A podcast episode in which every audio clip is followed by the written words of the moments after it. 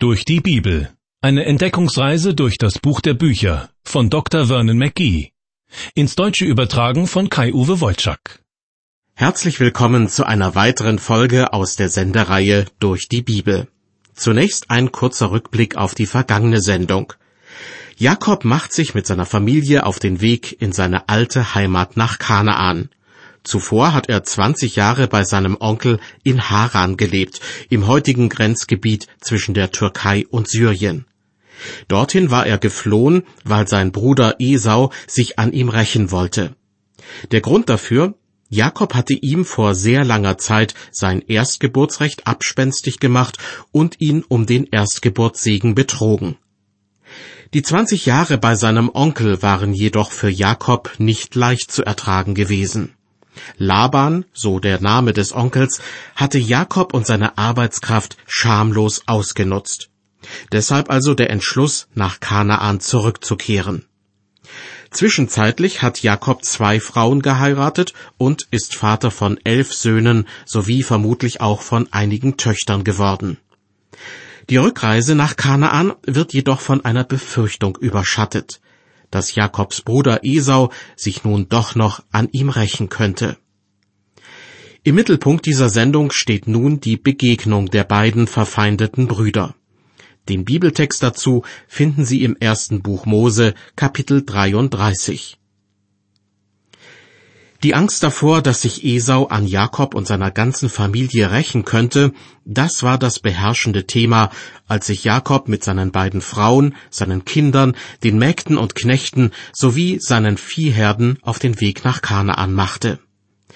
Damit im Notfall nicht alle Personen zu Tode kämen, teilte Jakob sie in zwei Gruppen auf, in der Hoffnung, dass die eine Gruppe gegebenenfalls entkommen könnte. Außerdem schickte er zwei große Viehherden, begleitet von ein paar Knechten, als Versöhnungsgeschenk seinem Bruder entgegen. In der Nacht blieb Jakob in der Nähe des Flusses Jabok allein zurück, nachdem er bereits seine Familie an einer flachen Stelle über den Fluss hinübergebracht hatte.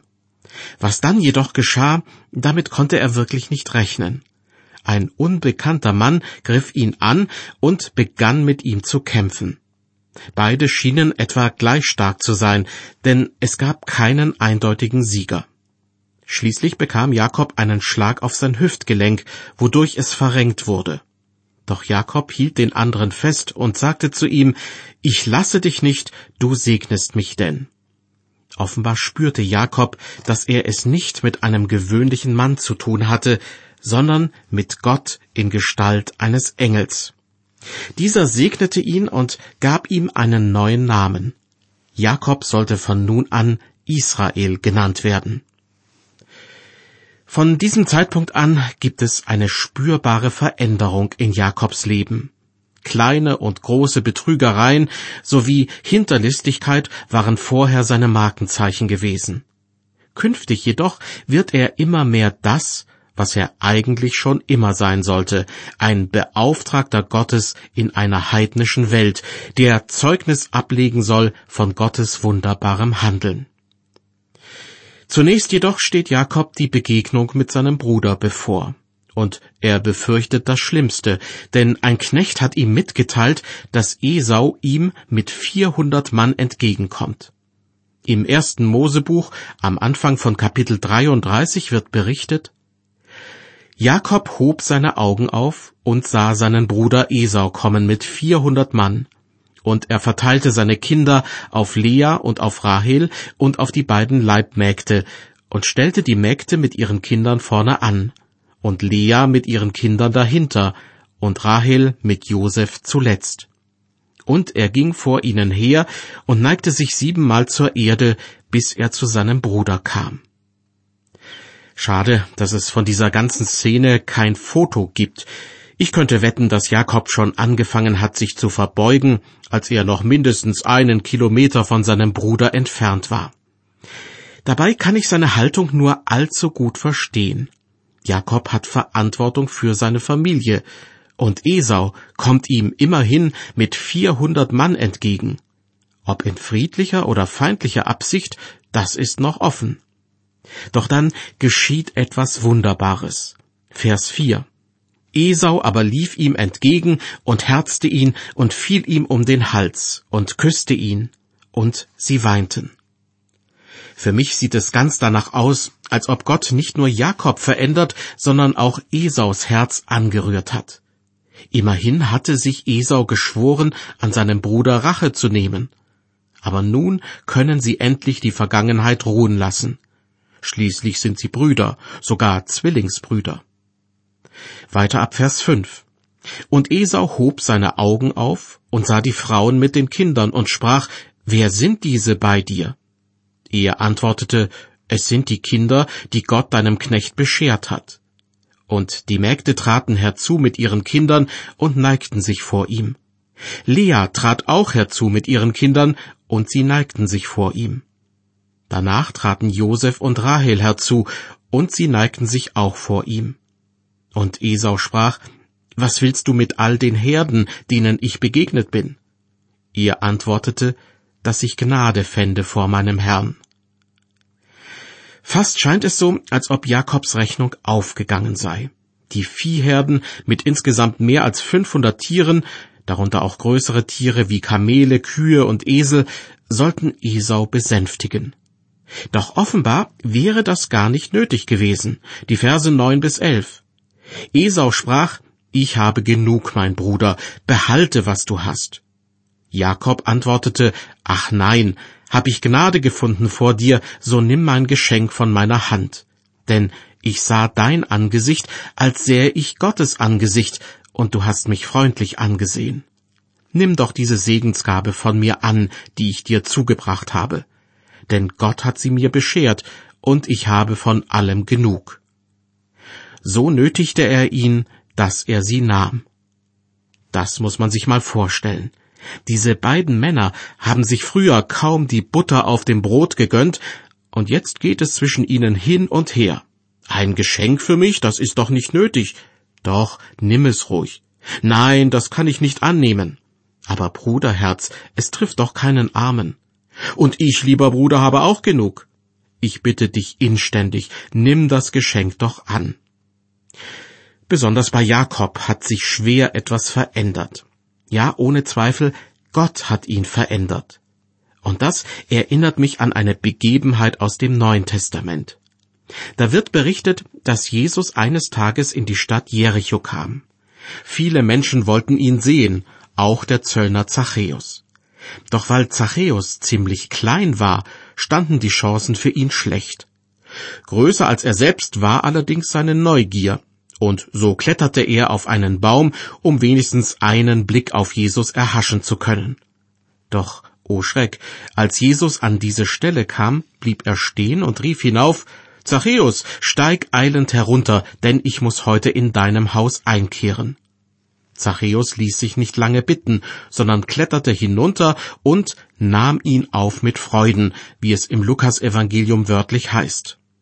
Die Begegnung mit Jesus machte wahrhaftig einen neuen Menschen aus ihm. Er versprach, siehe Herr, die Hälfte von meinem Besitz gebe ich den Armen, und wenn ich jemanden betrogen habe, so gebe ich es vierfach zurück. Und Jesus antwortete, Heute ist diesem Hause Heil widerfahren. Bis auf den heutigen Tag kann man es einem Haus oder einer Wohnung abspüren, wenn Jesus darin zu Besuch war. Nicht, weil das Licht, das durch die Fenster strahlt, ein bisschen heller und die Tapeten etwas bunter wären, sondern weil die Menschen, die dort wohnen, nicht mehr die gleichen sind wie vorher. Auch dem Hause Jakob, ihm selbst und seiner Familie ist Heil widerfahren. Vor mehr als zwanzig Jahren hatte er einen Linseneintopf für das Erstgeburtsrecht seines Bruders eingetauscht und später skrupellos seinen Vater betrogen, um auch noch den Erstgeburtssegen zu bekommen, der eigentlich seinem Bruder zustand. Und jetzt steht er da mit verheulten Augen und überhäuft Esau mit wertvollen Geschenken. Esau lehnt zunächst dankend ab, nimmt sie schließlich aber doch an, denn damals galt es als eine grobe Beleidigung, ein Geschenk nicht anzunehmen. Ich lese weiter ab Vers 12. Und Esau sprach, Lass uns aufbrechen und fortziehen, ich will mit dir ziehen. Er aber sprach zu ihm, mein Herr weiß, dass ich zarte Kinder bei mir habe, dazu säugende Schafe und Kühe. Wenn sie auch nur einen Tag übertrieben würden, würde mir die ganze Herde sterben. Jakob schlägt seinem Bruder vor, getrennt nach Kanaan aufzubrechen. Immerhin ist Esau mit 400 Mann unterwegs, vermutlich auf Kamelen. Jakob dagegen hat seine Familie dabei mit einigen kleinen Kindern, und auch den Jungtieren darf man nicht zu große Strecken auf einmal zumuten. Deshalb schlägt Jakob vor, dass Esau mit seinen Mannen schon mal vorausreiten soll. Weiter im Bibeltext ab Vers 14. Jakob schlägt vor, Mein Herr ziehe vor seinem Knechte her, ich will gemächlich hinten nachtreiben, wie das Vieh und die Kinder gehen können, bis ich komme zu meinem Herrn nach Seir. Esau sprach, So will ich doch bei dir lassen etliche von meinen Leuten. Er antwortete, Ist das denn nötig? Lass mich nur Gnade vor meinem Herrn finden. So zog Esau an jenem Tage wiederum seines Weges nach Seir. Esau lebte damals in Seir im südlichen Teil Kanaans, im Lande Edom, wie es auch genannt wurde. Sie erinnern sich, Edom ist ein anderer Name für Esau, den er bekommen hatte, als er sein Erstgeburtsrecht für ein Linsengericht verkaufte. Später, nach dem Tod von Jakobs und Esaus Vater, zieht Esau in das Gebirge Seir, das ihm Gott zum Besitz gibt. Jakob, nachdem er sich von Esau verabschiedet hat, lässt sich vorübergehend in Sukkot nieder. Genauer gesagt an einem Ort, der offenbar erst später Sukkot genannt wird. Er ist nicht weit entfernt von jener Stelle, wo Jakob des Nachts mit dem Engel Gottes gekämpft hatte. In Vers 17 heißt es, Und Jakob zog nach Sukkot und baute sich ein Haus und machte seinem Vieh Hütten. Daher heißt die Stätte Sukkot. Bevor Jakob seine Reise in das Land Kanaan fortsetzt und wir ihn dabei begleiten, möchte ich eine kurze Zwischenbilanz ziehen. Die Befürchtung, dass Esau ihn und seine Familie vernichten könnte, hat sich nicht bestätigt. Jakobs Plan, seinen Bruder mit großen Geschenken gnädig zu stimmen, war vollkommen überflüssig. Und seine Vorsichtsmaßnahme, nämlich seine Familie und seinen ganzen Besitz in zwei Gruppen aufzuteilen, war geradezu grotesk. Gott hatte auf seine Weise dafür gesorgt, dass das Zusammentreffen der beiden Brüder nicht zu einer Gewaltorgie ausartete. Während Jakob zwanzig Jahre lang bei seinem Onkel durch die harte Schule des Lebens gehen musste, hatte auch Esau zwanzig Jahre lang Zeit, seine Rachegefühle loszuwerden. Beide treten sich nun als gereifte Männer gegenüber, denen es materiell nicht schlecht geht. Auch aus diesem Grund dürfte es ihnen nicht allzu schwer gefallen sein, sich wieder zu versöhnen.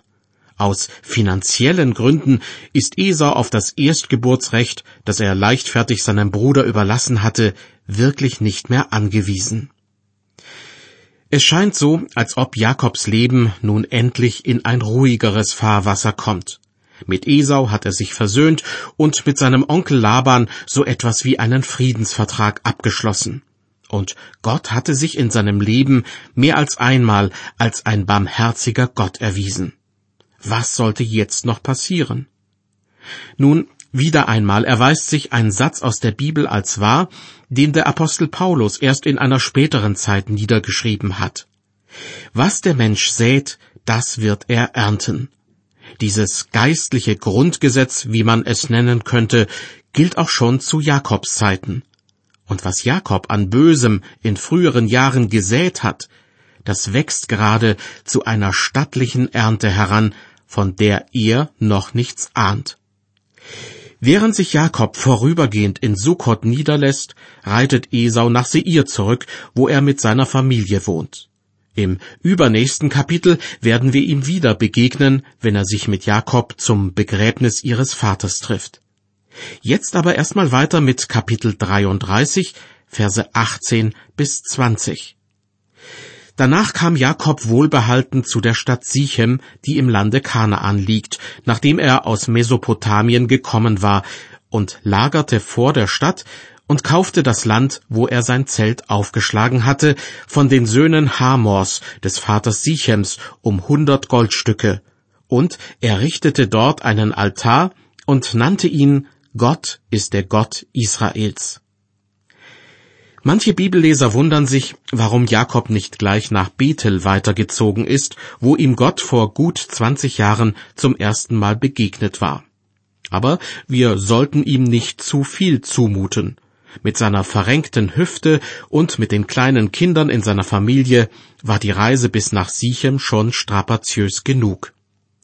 Wichtig war für ihn, dass er nun wieder das Land Kanaan erreicht hatte jenes Land, das Gott bereits seinem Großvater Abraham verheißen hatte. Daran knüpft Jakob offenbar an und baut einen Altar, wie es Abraham des Öfteren getan hatte. Diesen Altar nennt er Gott ist der Gott Israels.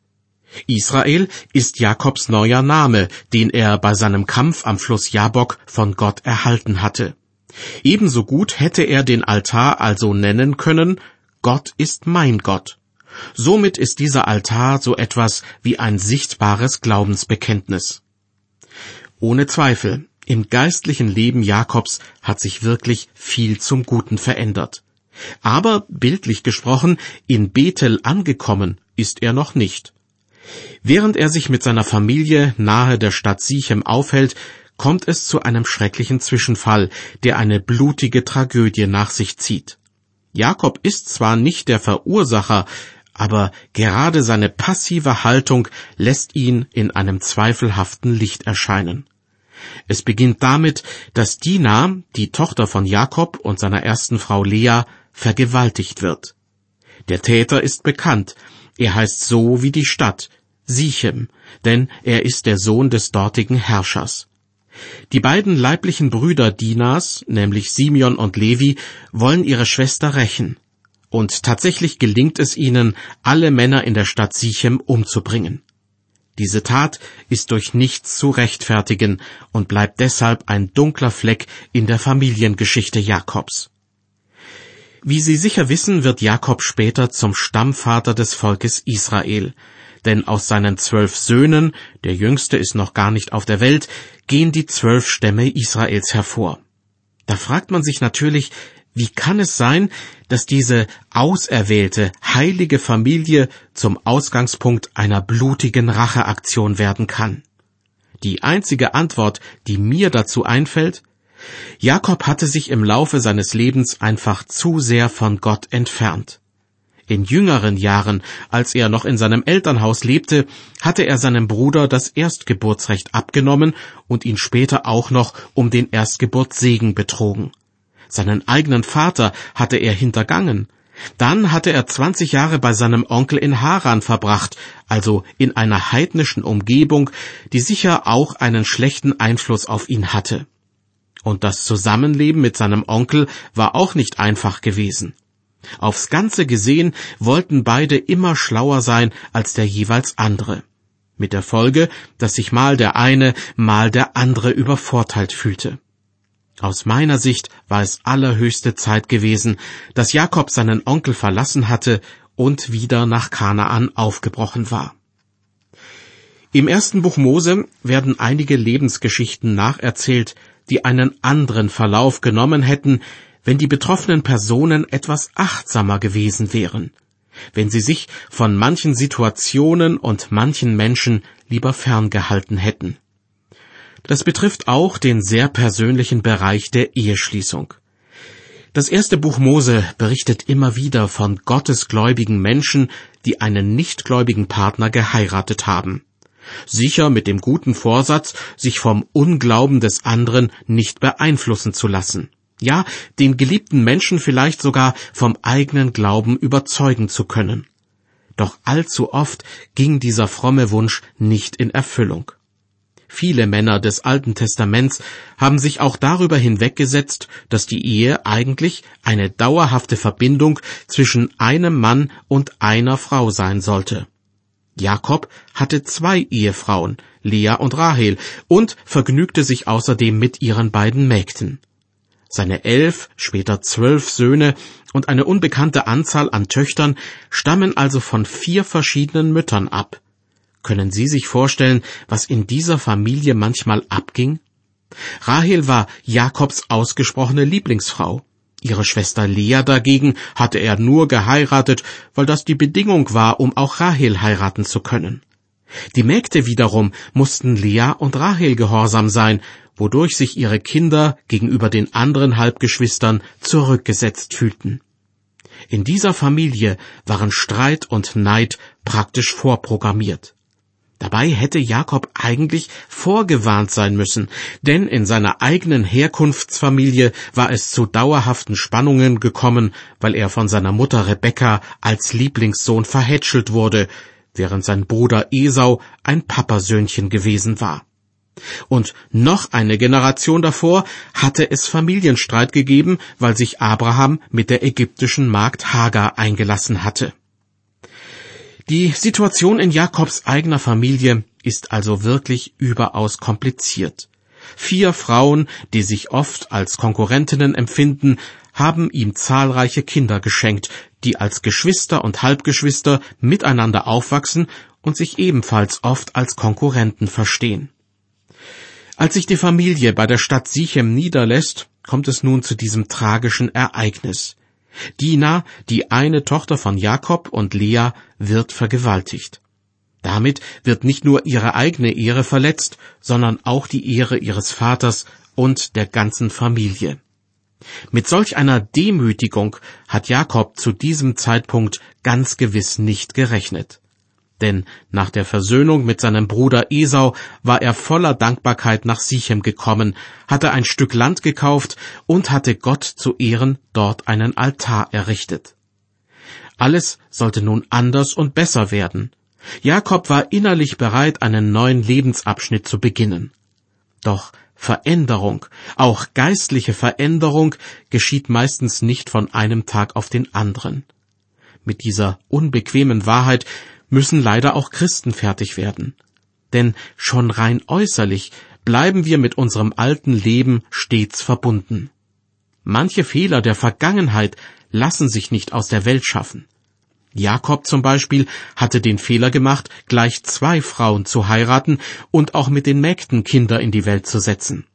Aber mit dieser Fehlentscheidung, die er einmal getroffen hatte, musste er jetzt weiterleben. Es wäre keine gute Lösung, sich von seinen Kindern und den vier Müttern seiner Kinder zu trennen. Er muss sie jetzt mit hineinnehmen in den neuen Lebensabschnitt, den er beginnen will. Auch wenn die Veränderung in seinem Leben dadurch langsamer geschieht. Auch geistliche Veränderung braucht Zeit. Zwar ist es so, dass Gott einen Menschen als vollwertiges Familienmitglied in seine Familie aufnimmt sobald dieser Mensch ihn darum bittet. Aber das ist erst der Anfang. Geistliche Veränderung, geistliches Wachstum ist ein Prozess, der ein Leben lang anhält. Er beginnt damit, dass Gottes Heiliger Geist einem Menschen die Augen dafür öffnet, dass er ein Sünder ist und die Vergebung durch Jesus Christus benötigt. Doch zwischendurch wird es ihm dann oft so ergehen wie Simon Petrus, der mal hier, mal dort gestolpert und kräftig auf die Nase gefallen ist. Aber Gott sei Dank ist Simon Petrus immer wieder aufgestanden, hat aus seinen Fehlern gelernt und wurde zu einem treuen Nachfolger Jesu Christi, der sehr eng mit seinem Herrn verbunden war. Vermutlich ist er ebenfalls an einem Kreuz gestorben, wie Jesus Christus rund 30 Jahre vor ihm. Zusammenfassend möchte ich sagen, wir brauchen viel Geduld, wenn es um das geistliche Wachstum geht. Geduld mit uns selbst und Geduld mit anderen, zum Beispiel auch mit den eigenen Kindern.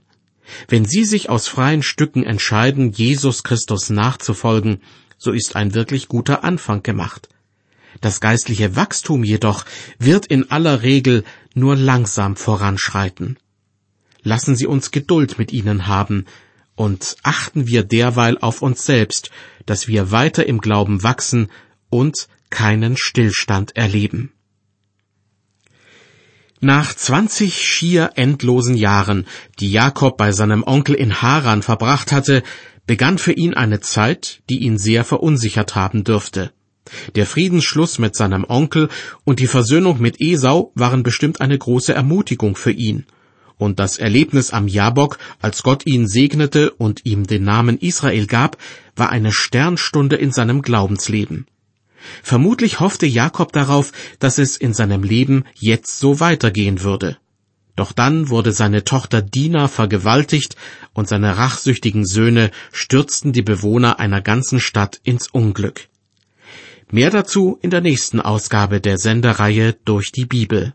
Ich lade Sie herzlich ein, dann wieder einzuschalten.